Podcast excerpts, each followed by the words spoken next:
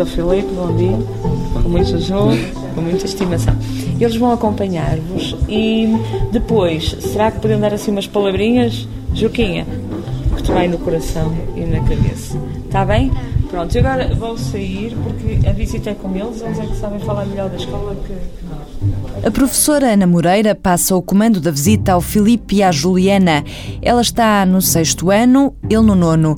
Mas isso na escola da Ponte pouco importa. É o que vai descobrir este grupo que veio visitar a escola. É o Bernardo Salgado, Irina. Irina, são, são da Alemanha, de Berlim. Magda e Bernardo são professores, vieram com Gabriela, mãe de um aluno de Magda, e com a bielorrussa Irina, economista de formação, a viver em Berlim. Daqui a pouco vão juntar-se ao grupo as brasileiras Emanuel e Letícia. Estas são as diretrizes que vocês vão ter que respeitar durante esta visita guiada. Podem ler. Todos os visitantes têm direito a ser guiados por um aluno da escola e as visitas à ponte são constantes. Até vêm do outro lado do Atlântico. O escritor e pedagogo Rubem Alves já aqui esteve. Na internet é fácil encontrá-lo a falar sobre o assunto. Chego lá, está na frente da escola, tem um jardim.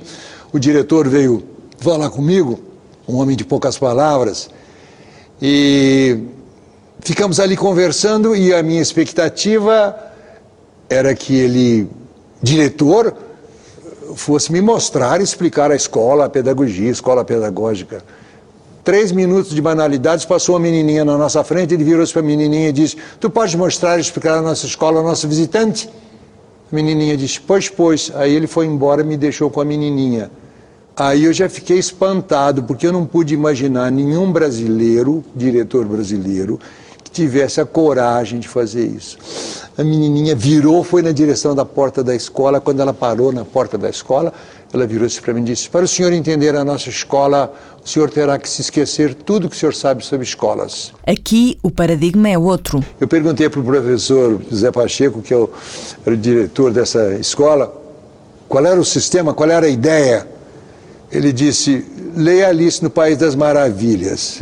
A Alice caiu lá no buraco do coelho e descobriu uma turminha. E essa turminha de bichos de todos os tipos tinha um pássaro chamado pássaro Dodô.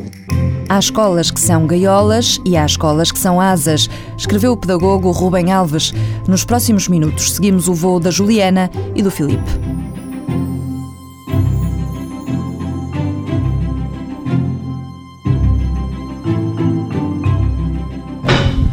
Agora vamos entrar na iniciação, que a escola está dividida em três núcleos, que é o da iniciação, da consolidação e do aprofundamento.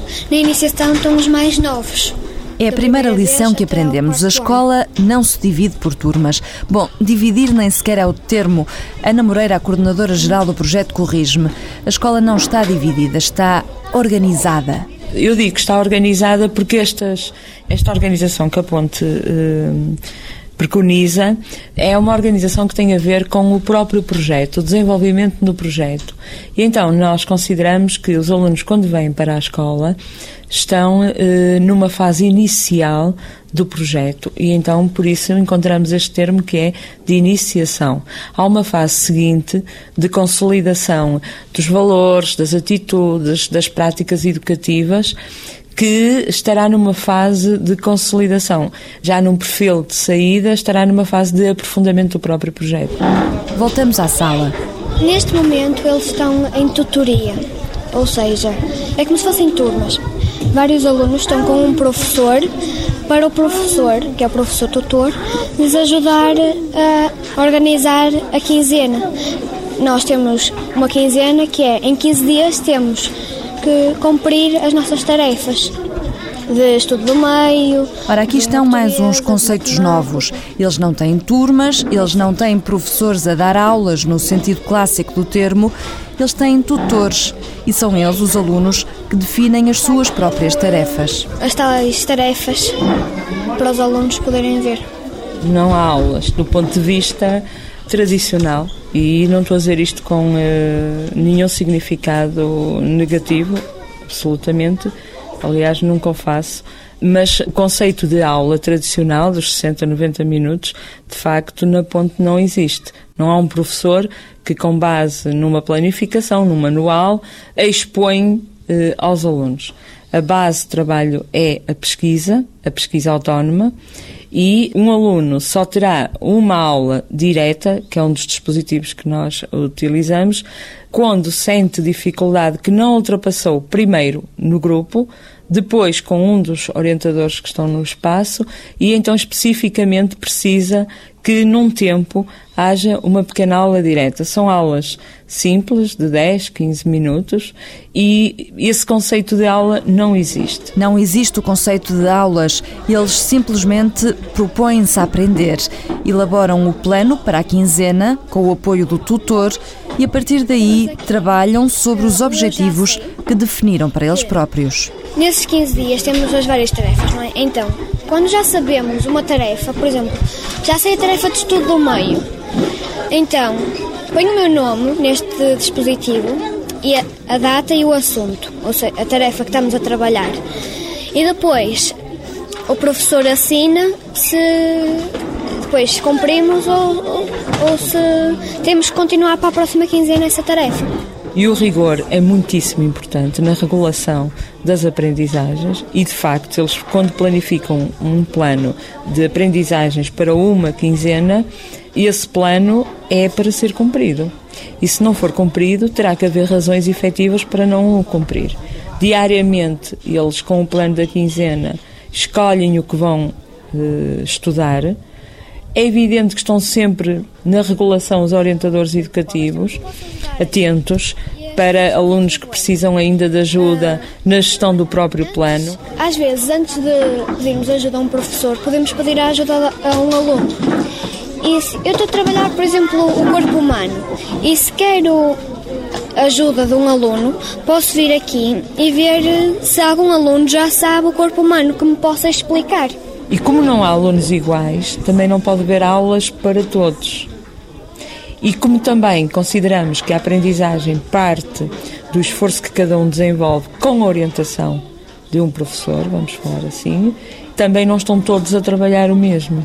E, portanto, nos espaços e nos grupos, que são heterogéneos, são constituídos por crianças de diferentes idades, cada um tem o seu plano, cada um vai trabalhando de acordo com aquilo que planifica, em cooperação com os outros. Quando já tivemos a ajuda dos alunos, dos professores, tudo mais, ainda não percebemos, mesmo assim ainda não conseguimos perceber, vamos no Posso Ajudar em e hum, o professor eh, irá nos dar uma aula direta para nos explicar essa tarefa. Na base do projeto da Ponte está naturalmente o programa oficial do Ministério da Educação mas aqui, para além dos conteúdos cognitivos, valorizam-se outros aspectos que não são determinados pelos governos. A aprendizagem dos nossos alunos é na responsabilidade e para a educação. É? Ludovina Silva é administrativa, tem dois filhos na Escola da Ponte, é presidente da Associação de Pais. E depois é, é uma escola tão aberta que nós chegamos cá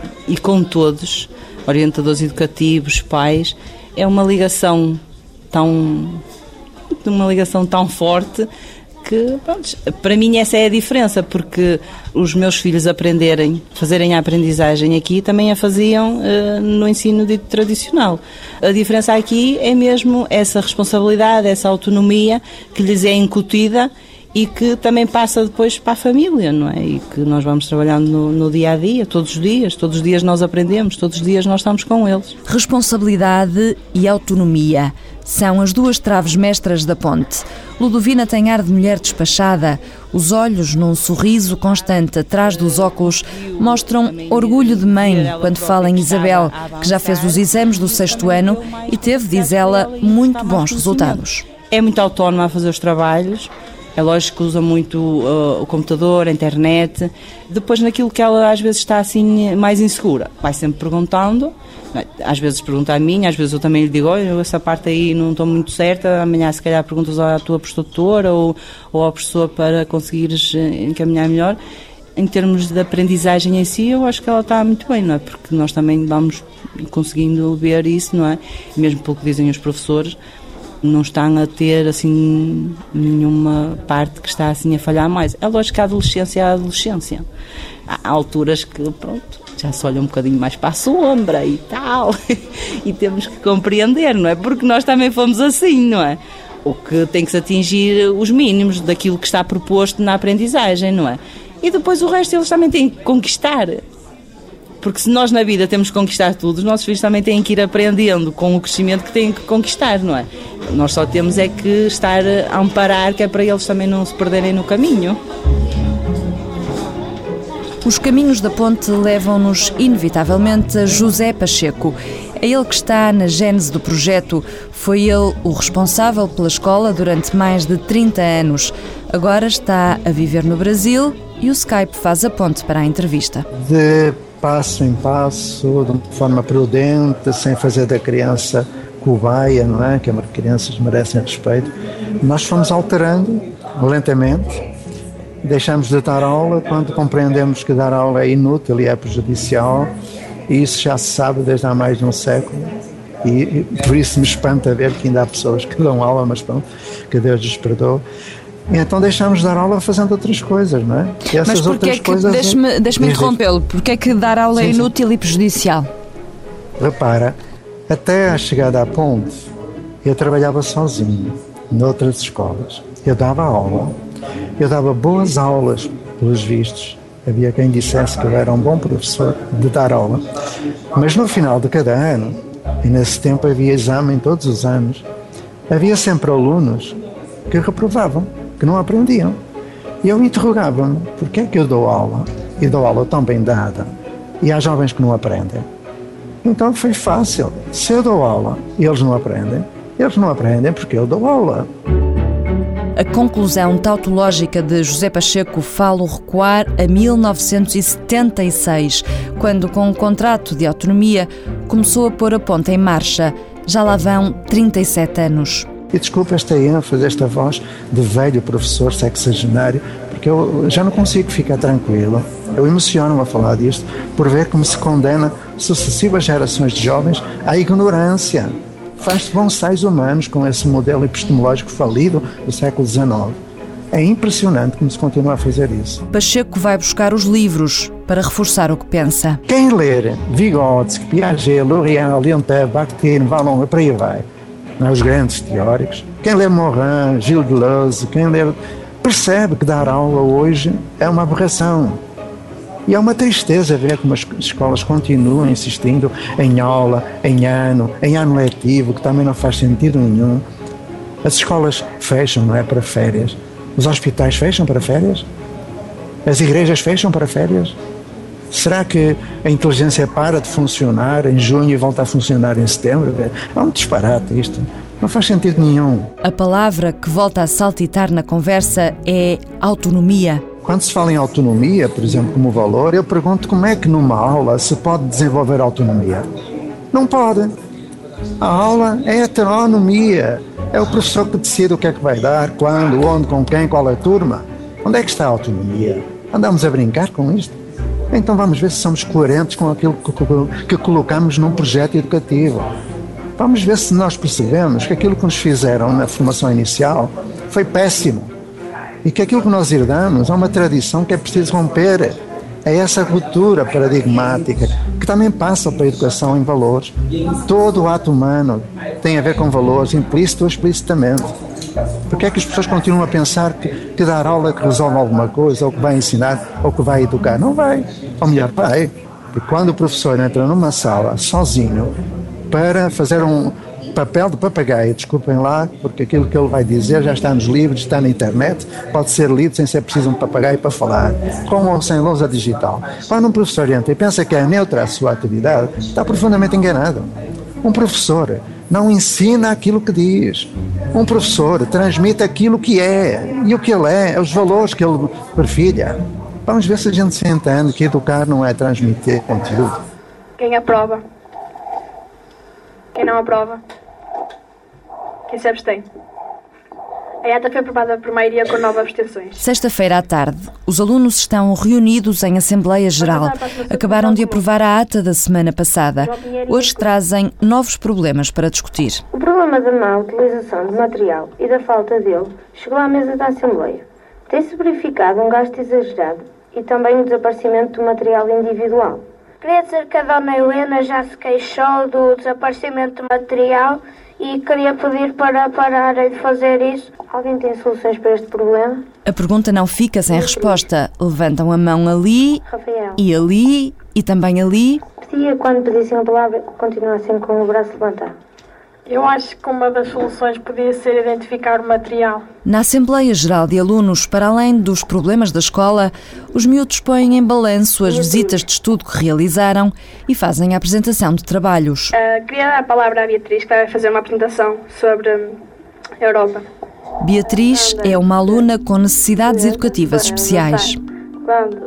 Na ponte há em média um professor para cada oito ou nove alunos, o que permite, para a satisfação de Ludovina, acompanhar melhor o elevado número de alunos com necessidades educativas especiais. O nível nacional é 2,2% e nós temos 15%. Fátima Silva também está connosco a fazer a visita. Quando entramos na área da consolidação, Zé Carlos acena-lhe um enorme sorriso e cochicha com o colega do lado. Está ali a mãe dele. Ele tem trissomia 21, ele tem terapias também da fala, ocupacional, não cá na escola, vai fora, não é? Uh, mas em relação, nós temos todos temos um conjunto de, de, trabalho, da qual os professores também, eh, os tutores, perguntam-me sempre o que é que ele está a fazer, o que é que está a trabalhar nas terapias. A terapeuta também me pergunta o que é que está a fazer na escola, é, é tudo em conjunto. Mas cá são os miúdos prontos em termos de autonomia eu acho que ele está a ser mais autónomo, mais trabalhado e pronto, já existe mais professores. O que diz Ana Moreira?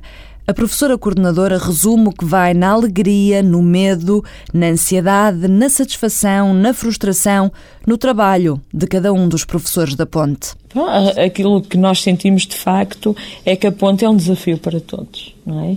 É um desafio não só para os pais, que fazem uma formação a acompanhar os filhos, como para os professores, que quando vêm para cá, a sua formação de base não é uma formação em equipa, é uma formação em monodocência e, portanto, há que fazer uma formação eh, na ponta em exercício, no coletivo, para além da formação que é para os alunos. O que é que nos mantém?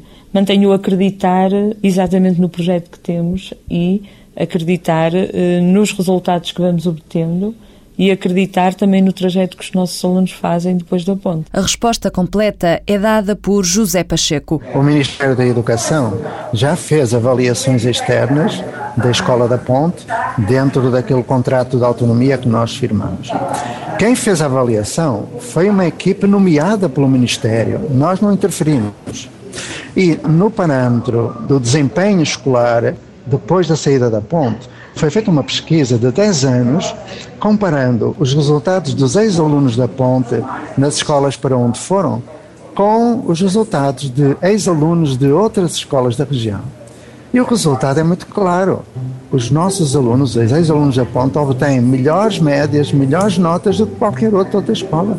Mais ainda, são dos melhores nas provas de nono ano, e são dos melhores na entrada na universidade, e são dos melhores em tudo. Mas eu, quando falo dos melhores, fico triste, que eu quero que todos sejam melhores, que não sejam só os alunos da Ponte. Eu não quero essa ideia do melhor que tem de haver um pior. Mas é muito mais do que isso. Nós estamos a falar de desempenho cognitivo, desempenho académico. Mas não só isso, a Ponte conseguiu fazer excelência académica com garantia de inclusão social. E mais ainda, preocupou-se com outras dimensões que não apenas a dimensão cognitiva, a dimensão da emoção, do afeto, o ético, estético, físico, moral. Afinal, qual é o aproveitamento escolar dos alunos? A questão saltou também da curiosidade de Gabriela Alves, médica de Lisboa, foi a São Tomé de Negrelos, fez perto de 400 quilómetros para conhecer a ponte e atirou a pergunta a Ludovina, a presidente da Associação de Pais. Por exemplo, este ano letivo terminam vários alunos eh, na universidade. E estes que estão este ano a terminar a licenciatura são os que já completaram cá o nono ano. Chegam depois à universidade e dizem que na universidade, sim, eh, o procedimento é muito É parecido com este. É. Mas o método da ponte não agrada a todos. Já houve quem mudasse para Santo Tirso para pôr os filhos na escola e se tivesse arrependido. Algumas pessoas eh, vêm com uma ideia, depois eh, não é aquilo que estavam à espera e acabam por depois sair procurar outras opções. Um, não são assim tantos.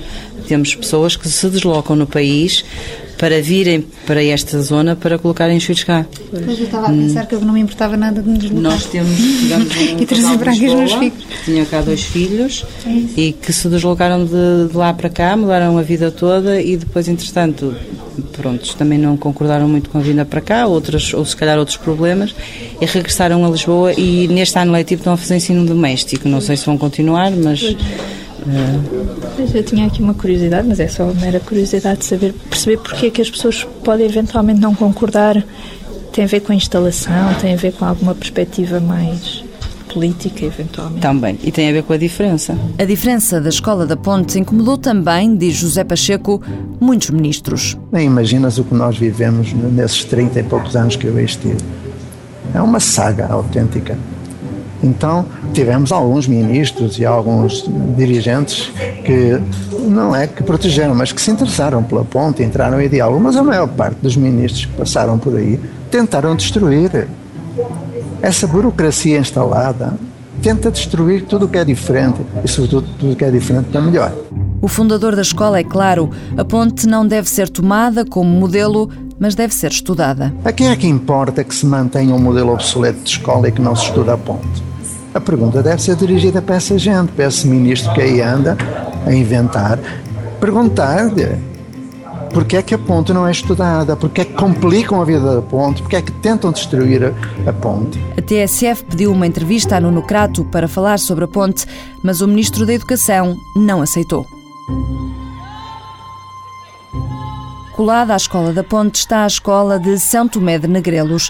As duas escolas partilham inclusivamente a cantina e o ginásio. Estão fisicamente geminadas, mas em espírito muito afastadas. Nós entramos na sala, começamos a escrever o sumário e depois temos de estar calados e à espera que a professora comece a dar a aula a matéria que tem a dar. Helena é aluna do quinto ano da Escola de São Tomé de Negrelos.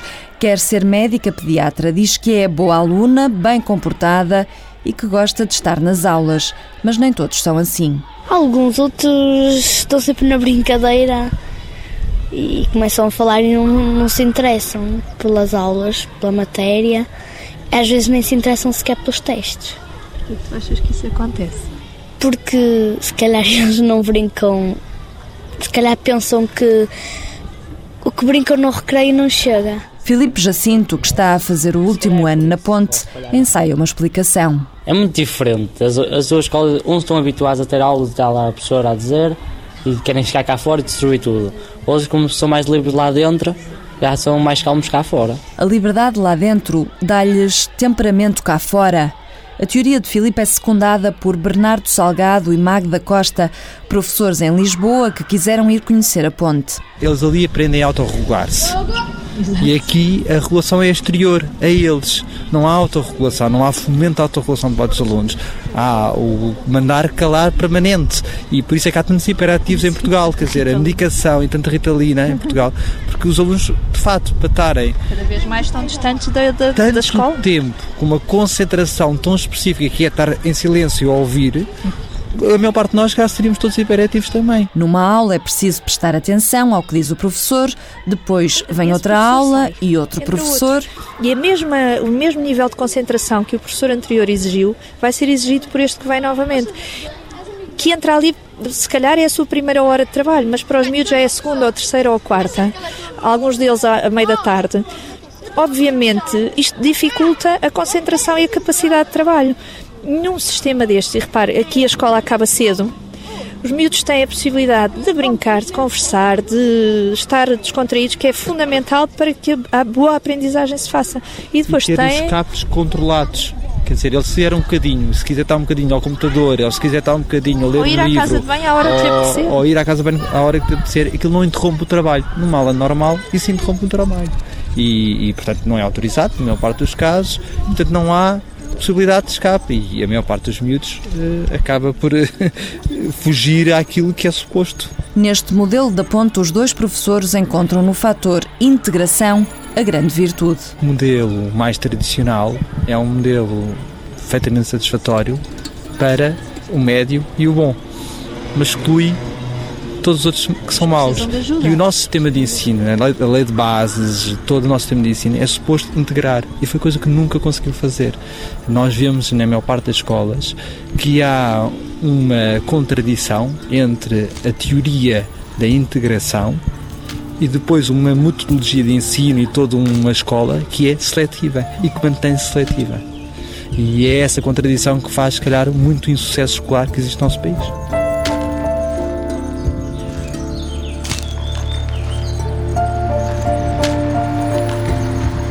São Tomé de Negrelos é uma pacata freguesia do Conselho de Santo Tirso, a cerca de 20 km de Guimarães. À volta, tudo é silêncio. Aqui em cima passa um carro de vez em quando. O edifício da Escola de Arquitetura Moderna está encaixado num quadro verde. De facto, nós temos aqui uma, uma Finlândia uh, no, meio rural. no meio rural. Uma Finlândia no meio rural que encanta os visitantes.